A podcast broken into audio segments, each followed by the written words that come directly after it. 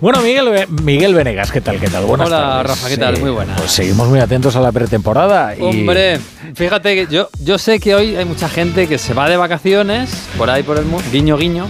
Eh. Que, hay gente que también vuelve, ¿eh? y el fútbol, el fútbol, la verdad es que está un poco así. ¿eh? Fíjate, el Madrid está en Dallas. Ajá. Que bueno, a lo mejor no tiene mucho. Bueno, sí, tiene cositas. el Barça en Los Ángeles volando a Dallas, porque mañana van a jugar a las 11 de la noche para para ver quién, quién gana en esta pretemporada. El Atlético de Madrid en Seúl, allí en el otro lado del mundo. El Sevilla se va a Detroit. un poco raro, pero bueno, se va a Detroit también.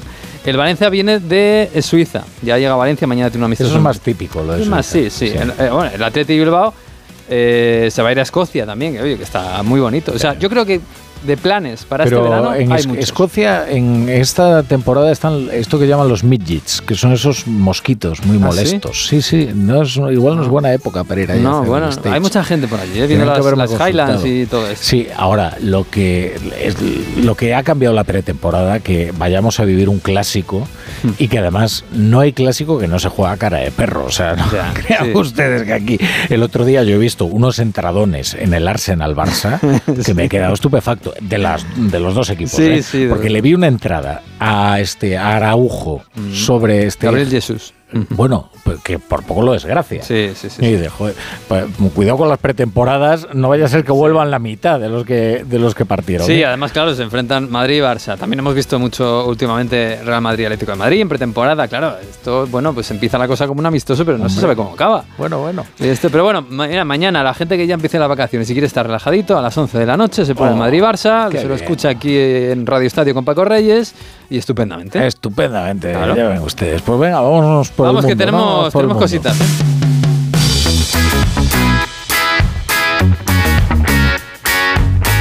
La brújula de Radio Estadio. Miguel Venegas. Y hay cositas más allá de los viajes de los equipos españoles que están preparando la temporada o haciendo dinero por ahí por el mundo, porque hoy, a falta de tres días para que acabe el mes de julio, ha sonado y mucho el mercado en París y no para el tema de Mbappé o no directamente, sino apuntando directamente al Fútbol Club Barcelona. Manu Terradillos, ¿qué tal? Buenas tardes. ¿Cómo estás, Venegas? Ofensiva del PSG por Usman Dembélé. El club parisino se ha interesado por fichar al jugador y además quiere hacerlo rápidamente, según ha informado RMC. Hasta el 31 de julio su cláusula es de 50 millones de euros, eh, pasando a ser de 100 el 1 de agosto. El cuadro parisino querría cerrarlo antes, eh, ya que es una cifra que puede asumir sin esperar a ingresar un traspaso por Mbappé. De ese pago, además, la mitad, 25 millones, serían para Dembélé, al que le queda solo un año de contrato. Queda eso sí por ver la respuesta del jugador. El PSG afronta la operación para reforzar el ataque con la idea de que tarde o temprano Mbappé será traspasado, mientras el delantero sigue entrenándose en París, descartado por el primer equipo, que sigue de gira en Japón, donde hoy ha jugado un amistoso con un sabor muy amargo. 3 a 2 han perdido los de Luis Enrique ante el cerezo Osaka Nippon.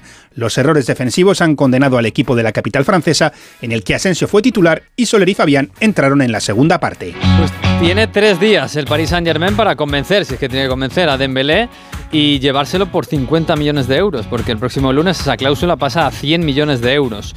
Eh, Barcelona, José Agustín Gómez, ¿qué tal? Buenas tardes. Hola, buenas tardes. ¿El Barça dice algo de esto? No. El Barça está volando ahora mismo de Los Ángeles a Dallas, donde mañana juega frente al Real Madrid ese clásico de la pretemporada en el ATT de, de la localidad tejana.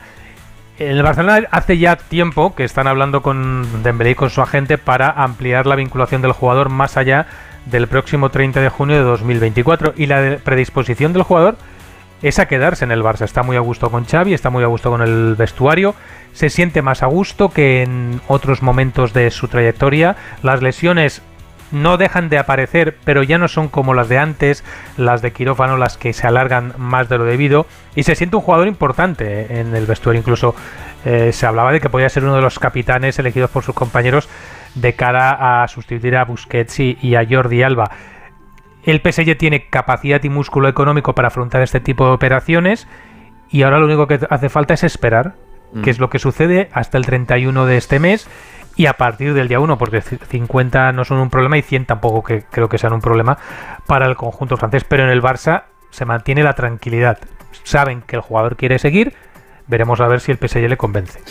Pues lo veremos. Eh, en París también hay que recordar que además de esos 50 millones, solo 25 irían al Barça. Los 25 irían al jugador y se lo reparten ¿no? con sus representantes. Sí, recordarás que hubo mucho, mucho retraso en cuanto a la renovación, que no se mm. terminaba de cerrar porque había muchos aspectos eh, que ligar y al final pues eh, se tenía que rebajar la ficha del jugador porque estábamos en la época en la que la economía del Barça pues está mal, eh, se pedía a todos los futbolistas que hicieron el esfuerzo y a Dembélé para su renovación también se lo solicitó a cambio mm. de que en caso de que finalmente llegara una oferta consiguiese un porcentaje, en este caso 50%. Bueno, de París viene mucho enredo directamente hacia el Barça. Uno, y parece que el, el, que más agua lleva parece el tema de Dembélé, que él tiene que decidir si quiere ir al Paris Saint Germain eh, y llevarse ese, ese plus, además de 25 millones de euros. Pero además hay quien dice en París que eh, ese mismo tipo de cláusula la tiene Pedri y que el Paris Saint Germain está empeñado en llevarse también a Pedri del Barça por una cantidad que no es la que espera el Barça. La cláusula de Pedri son mil millones de euros. Mil millones. Están, diciendo, están diciendo en París que podrían ser 100. Eh, absolutamente falso, ¿no? Nosotros no tenemos constancia de, esa opción. Bueno. Que puede ser una cláusula eh, colocada en la letra pequeña que no aparece luego en los grandes titulares, pero de momento lo que sabemos es que la cláusula de Pedri, cuando se le renovó, se dijo que pasaba a ser de mil millones de euros. Bueno, pues el Paris Saint Germain hoy enredando y mucho con el tema Dembélé y también por si hay algo eh, con el tema Pedri. Vamos a ver lo que pasa. Quedan tres días para que acabe el mes de julio y ahí es donde tiene que manejarse el Paris Saint Germain y los jugadores. Ha sido una lástima que, en la entrevista que ha hecho hoy Joan Laporta en ESPN en castellano, en Los Ángeles, antes de volar hacia Estados, hacia Dallas, no hubiesen salido estas dos informaciones porque el compañero de ESPN seguro que le hubiese preguntado. Pero bueno, a falta de las preguntas o de la noticia para poder preguntarle por Pedro y por Dembélé, sí que se le ha preguntado y vamos a escuchar su respuesta sobre una hipotética llegada de Mbappé al eterno rival, al Real Madrid. Tenerlo enfrente, pues te complica seguramente eh, un partido y tal, pero yo, a ver, yo confío en mi equipo. ¿eh? Y los jugadores que, tiene el Barça, para mí son los mejores. De cara al partido de mañana, Gaby, que fue ausencia por molestias físicas ante el Arsenal, apunta que estará recuperado. Otro que también arrastraba molestias físicas es Lenglet, pero el francés es más dudoso que pueda jugar el partido de mañana. Pues con este ambiente está viajando ahora mismo el Barcelona a Dallas, Texas. Bueno, pues allí nos vamos.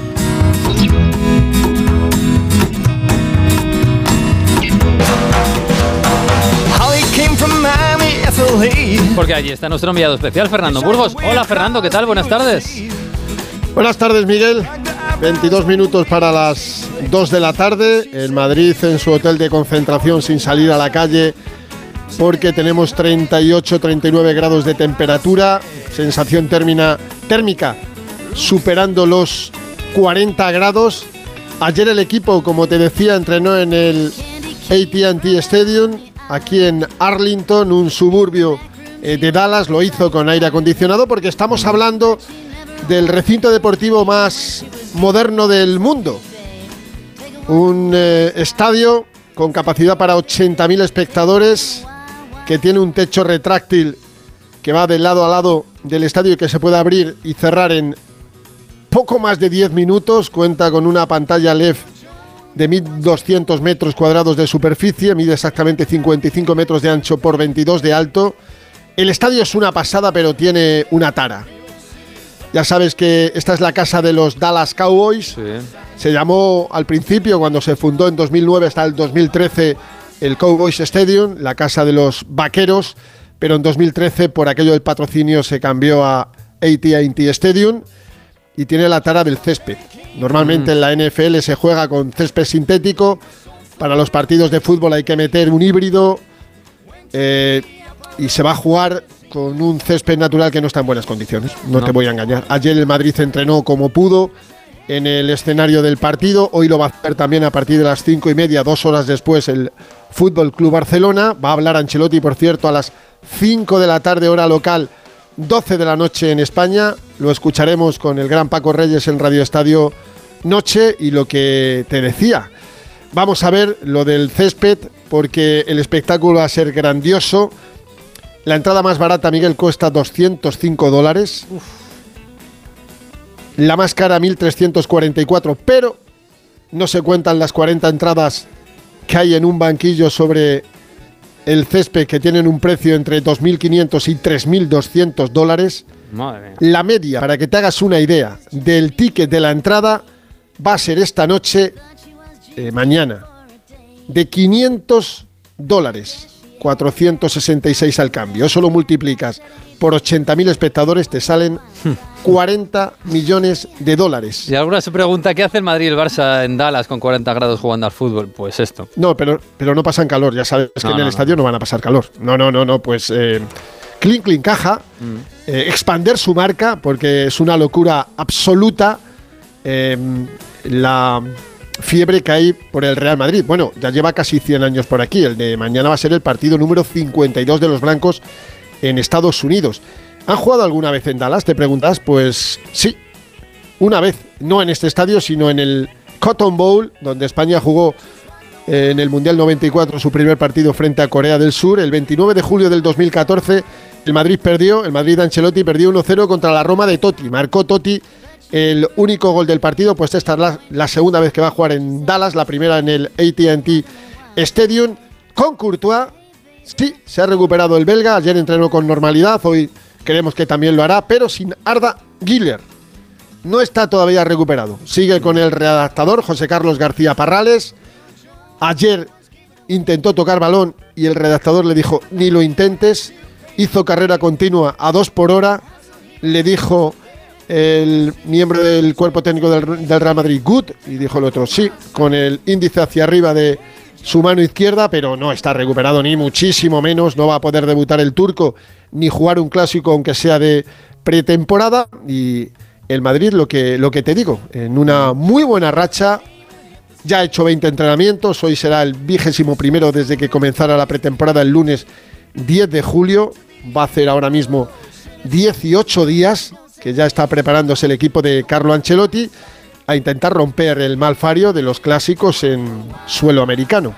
Se han jugado dos, uno en 2017 en Miami, ganó el Barça 2-3, otro el año pasado, 23 de julio del 2022, en Las Vegas, ganó el Barça 0-1 con gol de Rafinha, en aquel de Miami, con Zidane, Kovacic y Asensio marcaron para el Madrid Messi, Rakitic y Gerard Piqué, que hizo el gol de la victoria para los azulgrana. Pues ya no está ninguno mm. de los cinco que te he nombrado, ¿verdad? No, ninguno. ni Kovacic, ni Asensio, ni Messi, ni Rakitic, ni Gerard eh, Piqué. Eh, pues aquí esperando, porque decían, y te cuento noticia, que iba a mm. venir el presidente del Real Madrid, pero nosotros sabemos que no. No. Que al final, salvo cambio de última hora, que no creo, el presidente del Real Madrid, Florentino Pérez, no va a estar mañana asistiendo a este clásico veraniego. A su lado iba a estar Joan Laporta. No va a estar Florentino Pérez. Alguno dirá, ¿lagarto, lagarto? Pues no lo sé, no te puedo decir si está esperando a cerrarlo de. están en París enredando, eh, ya te lo digo, no con Mbappé, pero bueno, ya sabes que Mbappé está, va después. Bueno, pero, pero escucha, enredando llevan enredando toda la vida. Ganar títulos de Champions y buenos, no, pero enredar, enredar, y más con Mbappé, con Dembélé, como te estaba escuchando con José Agustín, con Pedri, enredan una barbaridad. Otra cosa es que consigan algo, pero bueno, vamos a ver, porque el Madrid, como te llevamos contando todos estos días, todas estas semanas, el Madrid está al margen de la guerra entre el PSG y Kylian Mbappé. Es un invitado, si lo fuera, absolutamente de lujo. Y la confirmación de lo que te decía ayer, ¿te acuerdas? El comunicado oficial del Madrid, Rafa Marín. Mm. Ya es jugador del Deportivo Alavés porque los blancos y los alavesistas han acordado la cesión del central de la cantera del Real Madrid hasta el 30 de junio del 2024. Se une Antonio Blanco, que ese sí que ha ido traspasado al equipo de Luis García Plaza. Pues nada, aquí esperando al entrenamiento y a la rueda de prensa de Ancelotti. Por cierto, habla Ancelotti, pero no habla Xavi, ¿eh? No, habla Xavi. No, quien va a hablar es el capitán Sergio Roberto. Así lo ponen en los mails que nos manda la, la organización bueno, pues nos quedamos con las ganas de hablar, eh, de poder preguntar a Xavi, porque había muchas cosas. ¿eh? Mm. La prensa de Barcelona, la prensa catalana quería escuchar a Xavi después de todas las cosas que se están diciendo alrededor del Fútbol Club Barcelona y las últimas informaciones sobre Dembélé y sobre, como diría Alfredo, Plátano Pedri. Pues sí, pues habrá que esperar a después del partido, después de ese partido que va a ser mañana a las 11 de la noche hora española y lo viviremos aquí en Radio Estadio. Gracias, Burgos. De nada, Miguel, hasta mañana. Eso pasa en Estados Unidos, donde el Madrid y el Barça intentan estar tranquilos en esta pretemporada al margen de todo el rum rum que viene en Europa. El Atlético de Madrid, pues sigue en Seúl Eh, ha jugado estos días y mañana, no, pasado, el domingo, tiene un partidazo nada menos que contra el campeón de Europa. Hola Hugo Condés, buenas tardes.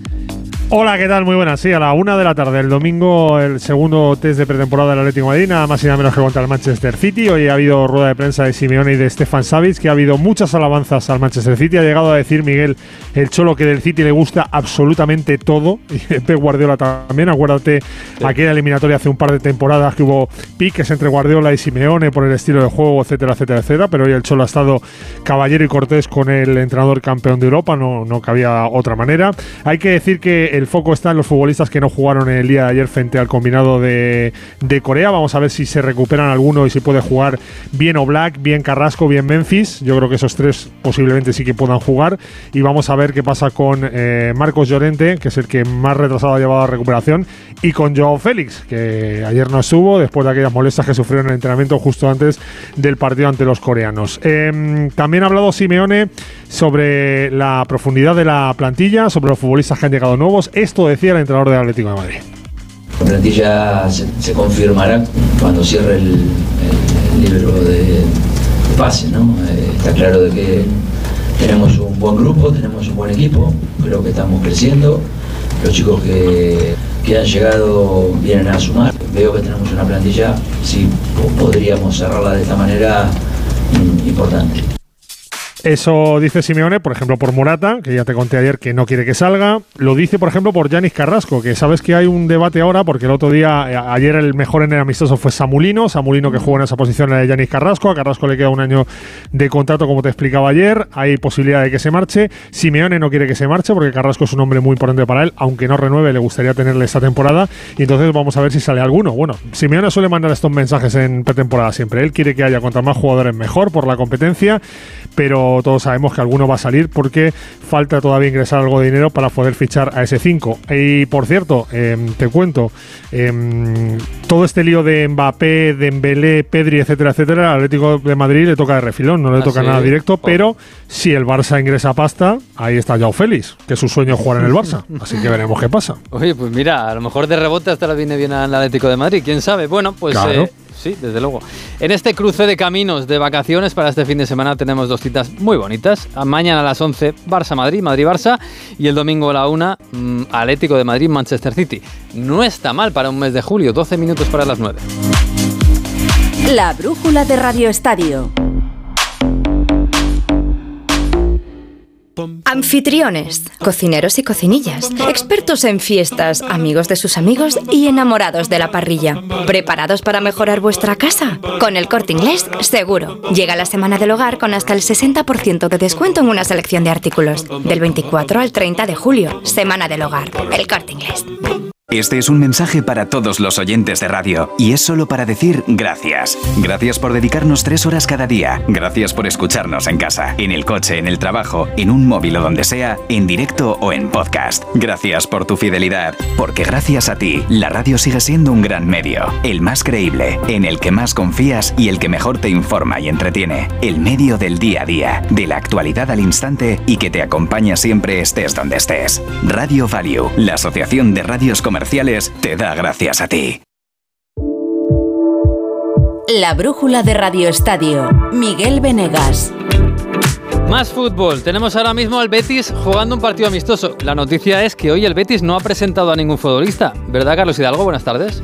¿Qué tal? Buenas tardes. Sí, hoy está Ramón Planes un poquito más, más tranquilo. Eh, en ese partido que comentaba, se envuelva en el colombino, empate a uno entre el Betis y el Barley, minuto 10 de la segunda parte. En el 26 marcó Beyer, aprovechando un despiste defensivo monumental del equipo bético y hace 5 minutos, golazo espectacular, desde más de 50 metros, desde la línea de medio campo de Mar Bartra, que pilló adelantado al portero del conjunto inglés, con 10.000 aficionados béticos animando en la grada. Por cierto, están jugando 10 contra 10 por expulsión de Gudmonsen por soltar la pierna a la rodilla de Luis Felipe y en esa jugada el brasileño se engancha, se encara con el islandés y le coge por el cuello. Los dos se fueron a la calle. No va a debutar Isco porque ni siquiera está en el banquillo, no se ha desplazado a Huelva porque aún le queda para ponerse en forma y estar al nivel de sus compañeros. Amistosos, sí. Em, el Sevilla viaja a Detroit, ¿no? Qué raro. Sí, ya está, ya está en Estados Unidos, en Detroit, donde va a jugar en la madrugada del sábado al domingo a la una ante el Crystal Palace. Ha dejado Mendilibar en tierra dos dos jugadores que se están recuperando de problemas físicos, Marcao y Lamela, y a tres a los que les ha comunicado que no cuenta con ellos, Jan Usay, Ronnie López y Augustinson, a los que les están buscando equipo. El otro que no ha viajado es Karim Rekik, porque está en Abu Dhabi con permiso del club, cerrando su incorporación al Al Jazeera. Más actualidad en el fútbol español. En Osasuna, Javier Saralide, buenas tardes. Buenas tardes. El caso Osasuna, que a punto ha estado de dejar al equipo rojillo sin jugar la Conference League, ha escrito uno de sus últimos capítulos con el ingreso en prisión efectivo del exgerente Ángel Vizcay, condenado a cinco años y siete meses de cárcel por corrupción deportiva, falsedad contable y documental, el expresidente Miguel Archanco y el exdirectivo Sancho Banderes, condenados a cinco años de cárcel por los mismos delitos, y está en búsqueda y captura el exdirectivo Chuma Peralta, que no se ha presentado voluntariamente en prisión en la fecha límite que era las 12 del mediodía de hoy. Fallecieron ya el expresidente Pachi Izco y el exdirectivo Juan Pascual durante el proceso judicial que duró ocho años y que eh, fue ratificada ya la sentencia en el mes de enero por el Tribunal Supremo. Por lo tanto, en la prisión de Pamplona está ya desde ayer Ángel Vizcay y en la prisión de Nanclares de Oca están desde hoy el expresidente Miguel Archanco y el exdirectivo Sancho Mandrés. Menos truculenta la actualidad hoy en Valencia. Jordi González, buenas tardes. ¿Qué tal, Miguel? Pues hubiera estado chulo que Edinson Cavani se hubiera plantado en la ciudad deportiva de Paterna esta tarde con la típica caja de cartón para recoger un macetero y un marco con fotos de la familia, pero no, no ha sido así. Ha ido a recoger sus enseres porque está previsto que en las próximas horas sea oficial su salida del cuadro valencianista.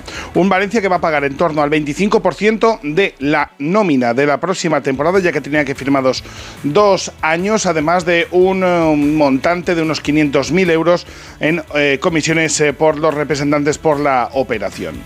Se va Edinson Cavani y también está muy cerca la salida de Yunus Musa. Sí, seguimos un mes en ello, pero ahora mismo el Valencia espera la última oferta que está dispuesto a hacer el Milan, que respondería a lo que pide el Valencia, en torno a los 20 millones de euros más eh, variables. Después de estas salidas, se espera rápidamente la incorporación del extremo de Nules del Brentford, Sergi Canós, y también la de Amalá y luego, para más adelante, viendo el dinero y las pretensiones que pide el Sevilla, se va a intentar la cesión de Rafa Mir. Además, en el mundo, hoy hemos conocido la, por fin la oficialidad de la sanción a la Juve por la UEFA. Mario Díaz, buenas tardes. ¿Qué tal, Miguel? Buenas tardes. Sí, sanción de la UEFA del Comité de Control Financiero de Clubes a Juventus y a Chelsea. Comenzamos por el conjunto bianconero. La Juventus sancionada por violar el fair play financiero durante la temporada pasada. Tendrá que pagar 10 millones y 10 millones condicionantes solo en caso de que los resultados financieros de las tres próximas campañas 2023, 2024 y 2025 no sean positivos.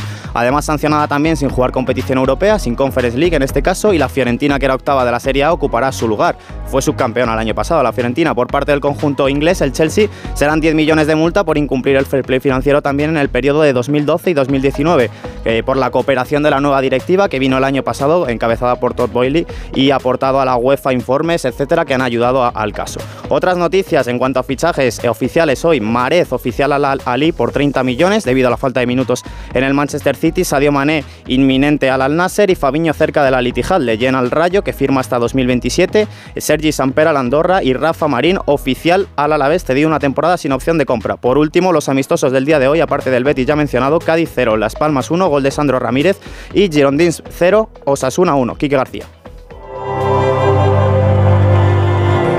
Iberdrola, patrocinador de la selección española de fútbol femenino, nos ofrece la información del Mundial. Iberdrola, un líder en energías renovables, impulsando la igualdad a través del deporte. Ya saben que España está preparando ese tercer partido del grupo contra Japón del lunes. Ana Rodríguez, ¿qué tal? Buenas tardes. Sí, nueva sesión de entrenamiento de la selección de cara a ese partido del lunes ante Japón, el último de la fase de grupos y una sesión en la que tampoco ha estado Atenea del Castillo, aunque según ha confirmado en rueda de prensa su compañera tanto en la selección como en el Real Madrid, Terea Belleira, todo parece que va a quedar en un susto. Lo que no parece que vaya a ser un susto es la lesión de Keira Walsh, la inglesa, la jugadora del Barça, la mejor jugadora de la pasada Eurocopa. Se ha lesionado en esa victoria de Inglaterra 1-0 ante Dinamarca. Se ha lesionado ella sola al minuto 40 de partido. Se ha sido retirada en camilla y ha reaparecido después en muletas y todo parece indicar que Keira Walsh podría sufrir una grave lesión de rodilla. Por cierto, su selección Inglaterra ya muy cerca de los octavos de final. Y hoy también día histórico para el arbitraje español porque Marta Huerta ha debutado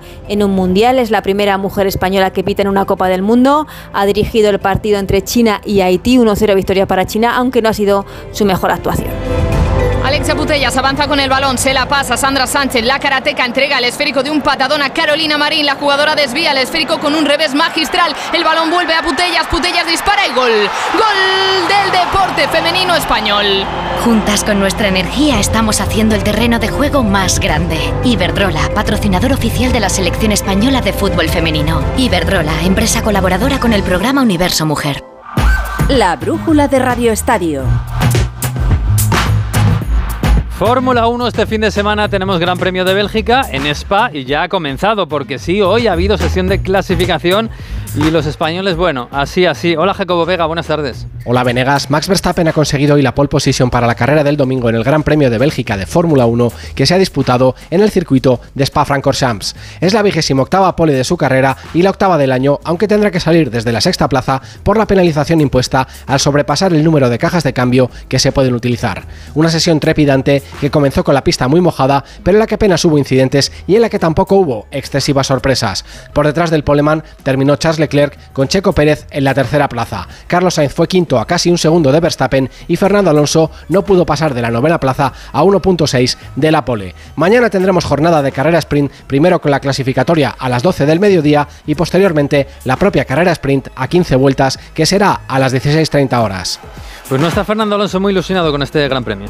Bueno, veremos cómo, cómo, es el domingo. Hoy ha sido una crono bastante complicada porque, bueno, con las condiciones cambiantes cada vuelta mejorábamos como tres o cuatro segundos, así que ha sido, uh, bueno, una, una crono que pasabas por sitios donde nunca antes habías pasado tan rápido y había que tener un poco de confianza en el coche, pero, pero bueno, a, a ver el domingo qué podemos hacer. Eh, los rivales están fuertes y... Mundial de natación, hoy nos hemos llevado otra medalla un poco agridulce. Álvaro Herrero, buenas tardes. ¿Qué tal, Miguel? Muy buenas. Sabor un tanto agridulce el que nos deja la jornada de hoy en Fukuoka. Por una parte tenemos la alegría de que nuestras chicas del waterpolo se han proclamado subcampeonas del mundo, nada más y nada menos. Una medalla de plata que se tiende a infravalorar, pero que tiene un meritazo y que merece todo el reconocimiento. Pero eso sí, por la otra nos queda esa derrota en una final de un mundial que evidentemente no es agradable. Además, la forma en la que se ha producido con cierta crueldad en la tanda de penaltis y después de conseguir igualar un partido en el que nos ha tocado remar muchísimo y en el que estábamos por debajo hasta los últimos 15 segundos. Aún así, orgullosos del equipazo de Miki Oka. Nos pasa un poco lo mismo con Hugo González. El nadador español había finalizado séptimo en la final de los 200 metros estilos y hoy ha repetido posición en la prueba de espalda. Es verdad que ha estado en la pelea por las medallas durante el primer tramo, pero en los últimos 50 metros se le han hecho un poquito largos y ha terminado lejos del podio. Dos capítulos restan estos mundiales de natación, el de mañana y el del domingo, que pondrá punto y final a una edición que está siendo histórica para nuestro deporte. Ahora mismo somos quintos en el medallero con ocho medallas y tres oros. Pues no está mal, desde luego. Baloncesto, ya saben que el próximo 25 de agosto tenemos, empieza el Mundo Básquet, en el que tenemos además que, bueno, que demostrar que somos los campeones. Hoy, entrenamiento. Carmen Díaz, ¿qué tal? Buenas tardes. Muy buenas. La familia ha comenzado hoy los entrenamientos en el pabellón Triángulo de Oro, donde llevarán a cabo la preparación de la exigente gira previa al Mundial. Una gira con varios destinos. El primero Madrid, donde el próximo viernes jugarán en el Palacio de Deportes frente a Venezuela. Después viajarán a Málaga para medirse a Eslovenia y Estados Unidos. Y por último a Granada, donde se enfrentarán a Canadá y República Dominicana. Una vez finalizada la gira, les llegará su debut en el Mundial el 26 de agosto contra Costa de Marfil, en un torneo en el que las casas de apuestas no ven a España como favorita, a pesar de ser la vigente campeona, algo que Alberto Díaz ve como una motivación. Nosotros lo que queremos es demostrarlo en el campo, como lo hemos hecho veranos anteriores, y, para nosotros también puede ser una motivación de, de demostrar de que eh, estamos en el ranking número uno de, la FIBA por, méritos propios y, y no por, por lo que se dice fuera. Esperemos que la unión y la química de nuestros internacionales vuelvan a dar la sorpresa. Además, otras noticias del mundo del deporte. Marcos Fernández, buenas tardes. Muy buenas tardes, Miguel. Pues hoy a las 4 de la madrugada, super velada de la UFC, Poirier contra Getje 2, con un título en, juego muy peculiar, el BMF, el quien es el más malo de la compañía. En el Tour femenino, segunda victoria para el Movistar. Ha ganado la sexta etapa la danesa Emma Norsgaard y ojo que mañana llega la subida al Tourmalet. Y luego, en esgrima, ha habido un lío tremendo eh, montado. Se enfrentaban una duelista ucraniana contra una rusa. Ha ganado la ucraniana, se ha negado a saludar a su contrincante y la federación la ha descalificado porque es motivo de descalificación en ese deporte. O sea que está obligada a saludar a su contrincante una vez ha ganado el, el bueno, el combate o la pelea. lo que sea. Sí. pues gracias, Marcos. Eh, ya ves que el deporte no se va de vacaciones, No, a no, diferencia no. de otras muchas Todo lo personas. contrario. Todo lo contrario. Esto acaba de empezar. Solo acaba de empezar. ¿eh? Esto no, no acaba nunca. Gracias, Venegas. Hasta luego.